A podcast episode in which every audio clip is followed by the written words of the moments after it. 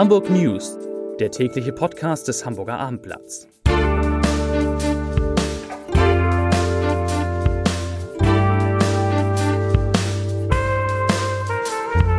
Herzlich willkommen an diesem Donnerstag. Mein Name ist Lars Heider und heute müssen wir einmal mehr über die Hamburger Luft sprechen, die offenbar zu dreckig ist und deswegen drohen jetzt nach unseren Informationen neue Dieselfahrverbote an Straßen, an denen es bisher keine Fahrverbote gab. Darüber sprechen wir nachher mit unserem Reporter Jens Meyer-Bellmann, der wie immer auf Recherchetour ist. Außerdem geht es um Bio Bioessen für Hamburger Schüler, um einen weiteren Rückschlag für den Hamburger Hafen und, das wird interessant, um ein verfluchtes und hoffentlich auch verflucht gutes Stück am Ernst-Deutsch-Theater. Zunächst aber, wie immer, drei Nachrichten in aller Kürze. Nachricht Nummer eins. Heute Vormittag ist mitten im Berufsverkehr ein Regionalzug an der Lombardsbrücke liegen geblieben. Das kennt man, an der Lombardsbrücke stehen ja öfter mal Züge. Diesmal war es aber eine Panne.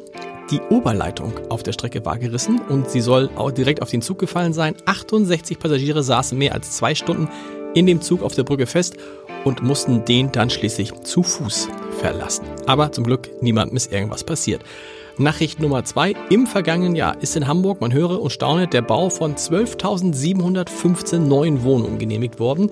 Das sind nochmal 1500 mehr als im Jahr zuvor und ich glaube sogar ein neuer Rekordwert. Die Frage ist aber, wie viele der genehmigten Wohnungen sind am Ende auch gebaut worden. Das lässt sich wahrscheinlich erst später sagen. Zum Vergleich. Im Jahr insgesamt wurden seit 2011 mehr als 96.000 Wohnungen in Hamburg genehmigt. Aber bis 2018 wurden nur 55.700 gebaut. Also da ist noch eine ganz schön große Lücke. Und Nachricht Nummer drei, ein Hinweis in eigener Sache. Heute geht ein neuer Podcast zur Bürgerschaftswahl online. Wir treffen uns ja zur Bürgerschaftswahl mit den Bundesvorsitzenden der Parteien, die in der Bürgerschaft sitzen und den jeweiligen Spitzenkandidaten. Heute waren im Podcast Robert Habeck, der Bundesvorsitzende der Grünen und Katharina Fegebank, die Spitzenkandidatin der Grünen. Ein sehr, ein sehr hörenswerter Podcast. Robert Habeck hat unter anderem über den Aufstieg seiner Partei gesprochen und hat gesagt, dass der Aufstieg der Grünen eben nur zum Teil mit der Klimakrise zu tun hätte und dass die wahren Gründe für den Aufstieg der Grünen ganz andere seien. Er sagt auch, dass die Grünen im Moment die vielleicht bürgerlichste Partei sind. Zitat, wobei bürgerlich nicht bedeutet, dass man große Autos fährt und teure Anzüge in Talkshows trägt. Ich glaube, damit hat er Christian Lindner gemeint. So, viele liebe Kolleginnen und Kollegen sind zu Gast. Ich fange an mit im Podcaststudio zu Gast. Ich fange an mit Peter Ulrich Meyer, dem Chef unserer landespolitischen Redaktion und dem großen Schulexperten in Hamburg. Darf man das so sagen, Peter? Nein. also Wenn du es so siehst, dann machen wir das so. Bioessen ist ja ein ja. Riesenthema gewesen. Erzähl mal die Hintergründe. Bioessen für Schüler. Oder ja, gute, Bio, gutes Bio, Essen für Schüler. Ja, es geht mehr. darum, es geht tatsächlich darum, das Schulessen qualitätvoller zu machen, aber eigentlich steht dahinter ein Streit ums Geld. Okay. Und zwar geht es darum, dass in Hamburg anders als in anderen Städten die Eltern einen einheitlichen Preis für das Mittagessen an Schulen zahlen, 3,50 Euro. Okay. Seit 2012 ist dieser Preis so festgesetzt. Alle Eltern, ne? Alle Eltern, Eltern, es sei denn, es gibt finanzielle Schwierigkeiten zu Hause oder es handelt okay. sich um Eltern, die Hartz-IV-Empfänger sind, die zahlen dann gar nichts. Mhm. Ansonsten äh, gibt es auch gestaffelte Beiträge, aber die allermeisten müssen den Vollbeitrag zahlen. Die Caterer, die an Schulen das Essen zubereiten, sagen, wir können für diese Kosten das Essen nicht mehr zubereiten und verlangen eine Erhöhung auf 4,50 Euro. Bislang hat der Senat äh, oder der Schulsenator dem nicht zugestimmt. Jetzt kommt Bewegung in die Sache. Er sagt, ich bin bereit, über eine Erhöhung dieses, dieses Essenpreises zu verhandeln. Aber nur dann, wenn im Gegenzug die Qualität des Essens verbessert wird und wir uns darauf verständigen, dass zum Beispiel das Essen einen bestimmten Bioanteil hat, dass okay. es überwiegend aus der Region kommt, also die Lebensmittel überwiegend aus der Region kommen. Das ist der Stand der Dinge. 3,50 Euro klingt jetzt für ein Essen auch nicht besonders viel, ehrlich gesagt, oder? Ja, aber wenn man das im Vergleich an, mit anderen Städten nimmt, liegt Hamburg eher am oberen okay. Ende. Äh, zum Teil ist es deutlich niedriger. Gibt wie immer natürlich auch Städte, in denen es noch teurer ist. Ähm, aber nur wenige andere Kommunen machen es so wie Hamburg mit einem einheitlichen Preis. Okay. Es gibt auch so, dass die Schulen das einzeln festlegen. So war es in Hamburg bis 2011. Da lagen die Preise tatsächlich deutlich darunter etwas unter zwischen einem unter einem äh, unter zwei Euros und etwa etwas über zwei Euro. Mhm. Das war so die Spanne. Wie gut ist denn das Essen an Hamburg Schulen? Das Weißt du das? Kann ich Kannst du schon mal, hast du mal probiert? beurteilen. Es gibt natürlich, es gibt natürlich sogenannte Produktionsküchen. Ich glaube etwa 70 mittlerweile. Das bedeutet, dort wird das Essen frisch zubereitet. Das ist natürlich die beste Gewähr dafür, Absolut. dass es gut ist.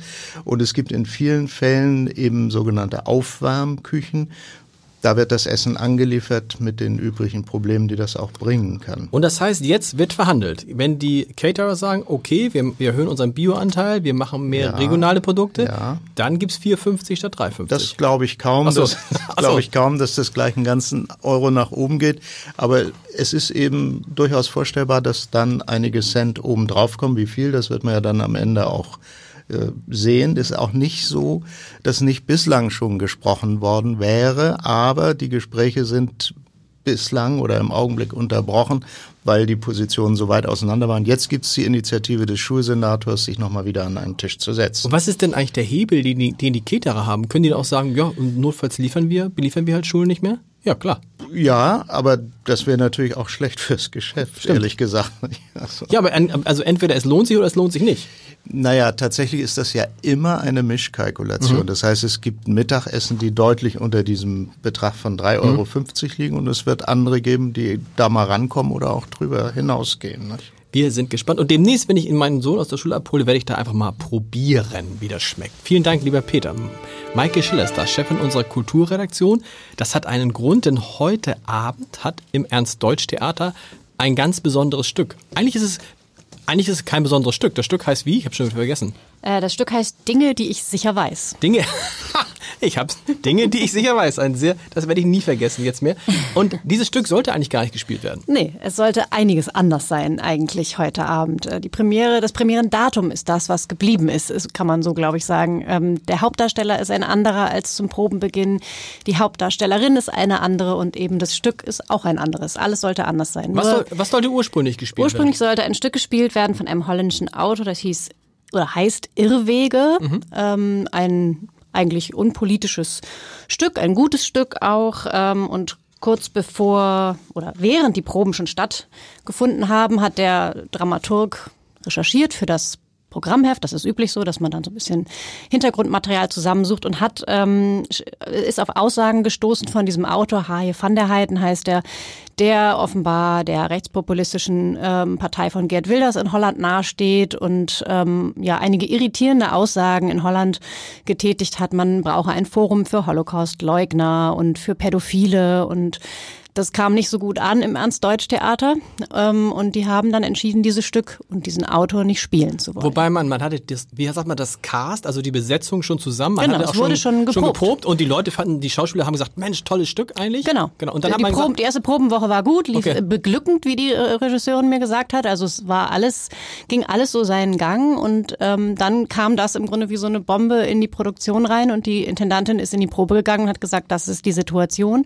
Ich möchte diesem Autor kein Forum bieten. Sie sagt auch nicht, man darf das Stück nicht spielen. Das ist gar nicht ihre Position. Aber Sie sie ja sagt, nicht. ich möchte es nicht spielen. super Zeichen. Und dann hat man das neue Stück ausgesucht. Dann haben wir ein neues Stück ausgesucht. Ähm, die, das ging relativ schnell. Also am Montag, äh, an einem Montag haben sie gesagt, wir spielen dieses Stück nicht.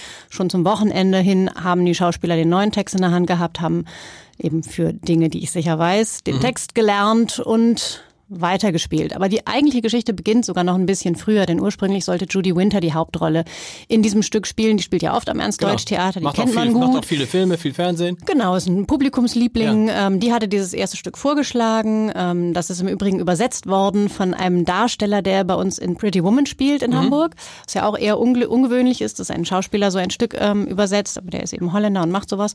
Und die hat kurz vor den Proben oder rechtzeitig vor den Proben auch abgesagt, weil sie Drehverpflichtungen hatte, die sich verschoben haben, also wurde umbesetzt. Soweit noch ganz normal, aber dann kam eben auch noch Das- die, das das neue Stück dazu. Genau, dann wurde also weiter geprobt bis so kurz vor Weihnachten, ähm, Mitte Dezember irgendwann. Und dann ist der Hauptdarsteller Joachim Bliese so schwer erkrankt, dass er eben auch nicht mehr weiter Wow. konnte, auch nicht mehr weiter proben Ja. konnte und auch ausfiel, kurz vor Weihnachten. Ähm, das hat die Schauspieler verständlicherweise ein bisschen irritiert, weil also die inzwischen ja schon einiges durchgemacht hatten. Ähm, aber auch da hat die Intendantin dann eine Lösung gefunden, hat einen anderen Kollegen angerufen, Christoph Tomanek, der gerade auf dem Rückweg aus der Schweiz, glaube ich, war, das Stück super schnell gelesen hat, ähm, super schnell vorbeikam, zugesagt hat und dann erstmal in den Urlaub entschwunden ist, weil den hatte er schon vorher gebucht. Auch alle anderen Schauspieler hatten die Weihnachtspause im Vertrag. Und ähm, ja, am 2. Januar ist dann so richtig nochmal mit den Proben begonnen worden. Und Wahnsinn. das ist zwei Wochen gerade her und heute ist Premiere. Dann sind wir ganz gespannt, dann musst du morgen nochmal reinkommen und sagen, wie es war. Dieses so verfluchte das. Dieses wirklich verfluchte Stück dann am Ende noch ein Happy End. Ja, erfährt. definitiv eine Premiere mit Hindernissen. Das kann man sagen. Vielen Dank. Martin Kopp ist da, Hafenexperte. Und wenn Martin hier ist, ist irgendwas im Hafen los. Du was ist gar nicht lange her, dass du hier was und gesagt hast, dass Maersk ein, ein, eine große, wie sagt man, äh, große ein Containerdienst, ein, ein, ein, ein Liniendienst äh, abgezogen hat. Hast, haben wir jetzt abgezogen, abgezogen haben. Und jetzt, was haben wir jetzt? Gute Nachrichten? Nein. Nein. Ich weiß, dass der Senat das nicht gerne hört. Ich habe für die Geschichte ja auch Haue bekommen. Ähm, äh, Haue vom, vom Wirtschaftssenator? Äh, ja, und äh, Peter Tschentscher hatte, glaube ich, beim UV, äh, äh, beim, beim, beim Unternehmensverband Neujahrsanfang, ja? hat, hat er ja auch äh, sich geäußert, dass okay. wir da vielleicht übers Ziel hinausgeschossen sein. Aber es geht leider weiter. Okay. Äh, jetzt hat äh, CMA CGM, der drittgrößte Reedereikonzern der Welt auch einen Dienst aus Hamburg äh, oder zumindest angekündigt, einen Dienst aus Hamburg abzuziehen, den French Asia Lines 3, mhm. FAL 3. Und ähm, wieder trifft es Eurogate. Der hat bisher 155.000 Standardcontainer nach Hamburg gebracht. Und äh, tja, der dreht jetzt in Antwerpen und kommt okay. nicht mehr nach Hamburg. Das sind keine guten Nachrichten und wir bleiben, weil Maike Schiller so viel interessant über dieses verfluchte Stück gesprochen hat, Martin, müssen wir es mit dieser kurzen Information belassen. Vielen Dank. Und ich versuche jetzt nochmal, wir bleiben im Thema Verkehr im weitesten Sinne, denn es geht um neue Dieselfahrverbote und dazu weiß alles mein Kollege Jens May-Wellmann und den habe ich jetzt am Telefon. Jens, was ist da los? Wieso soll es schon wieder neue oder warum drohen Hamburg schon wieder Dieselfahrverbote?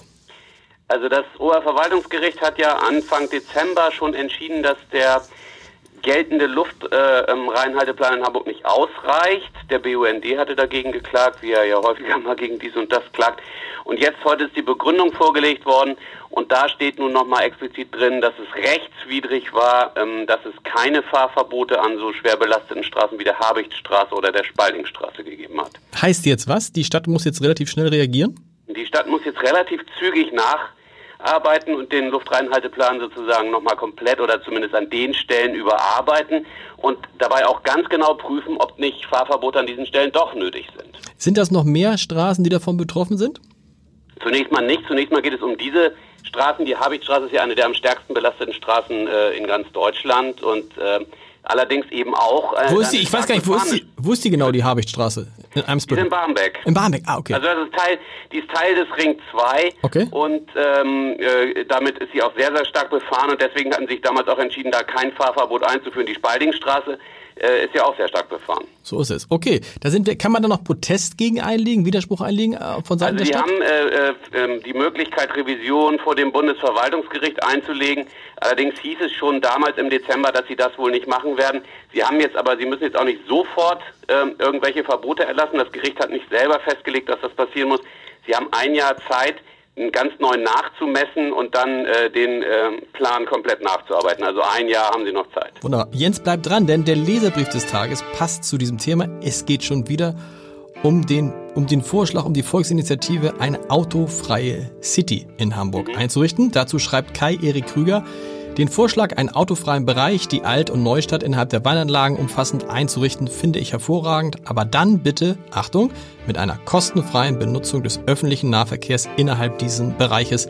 Es wäre die optimale Win-Win-Situation. Gar nicht so eine schlechte Idee, ne? Interessanter Vorschlag. Vielen, vielen Dank und äh, wir hören uns alle wieder morgen. Tschüss. Tschüss.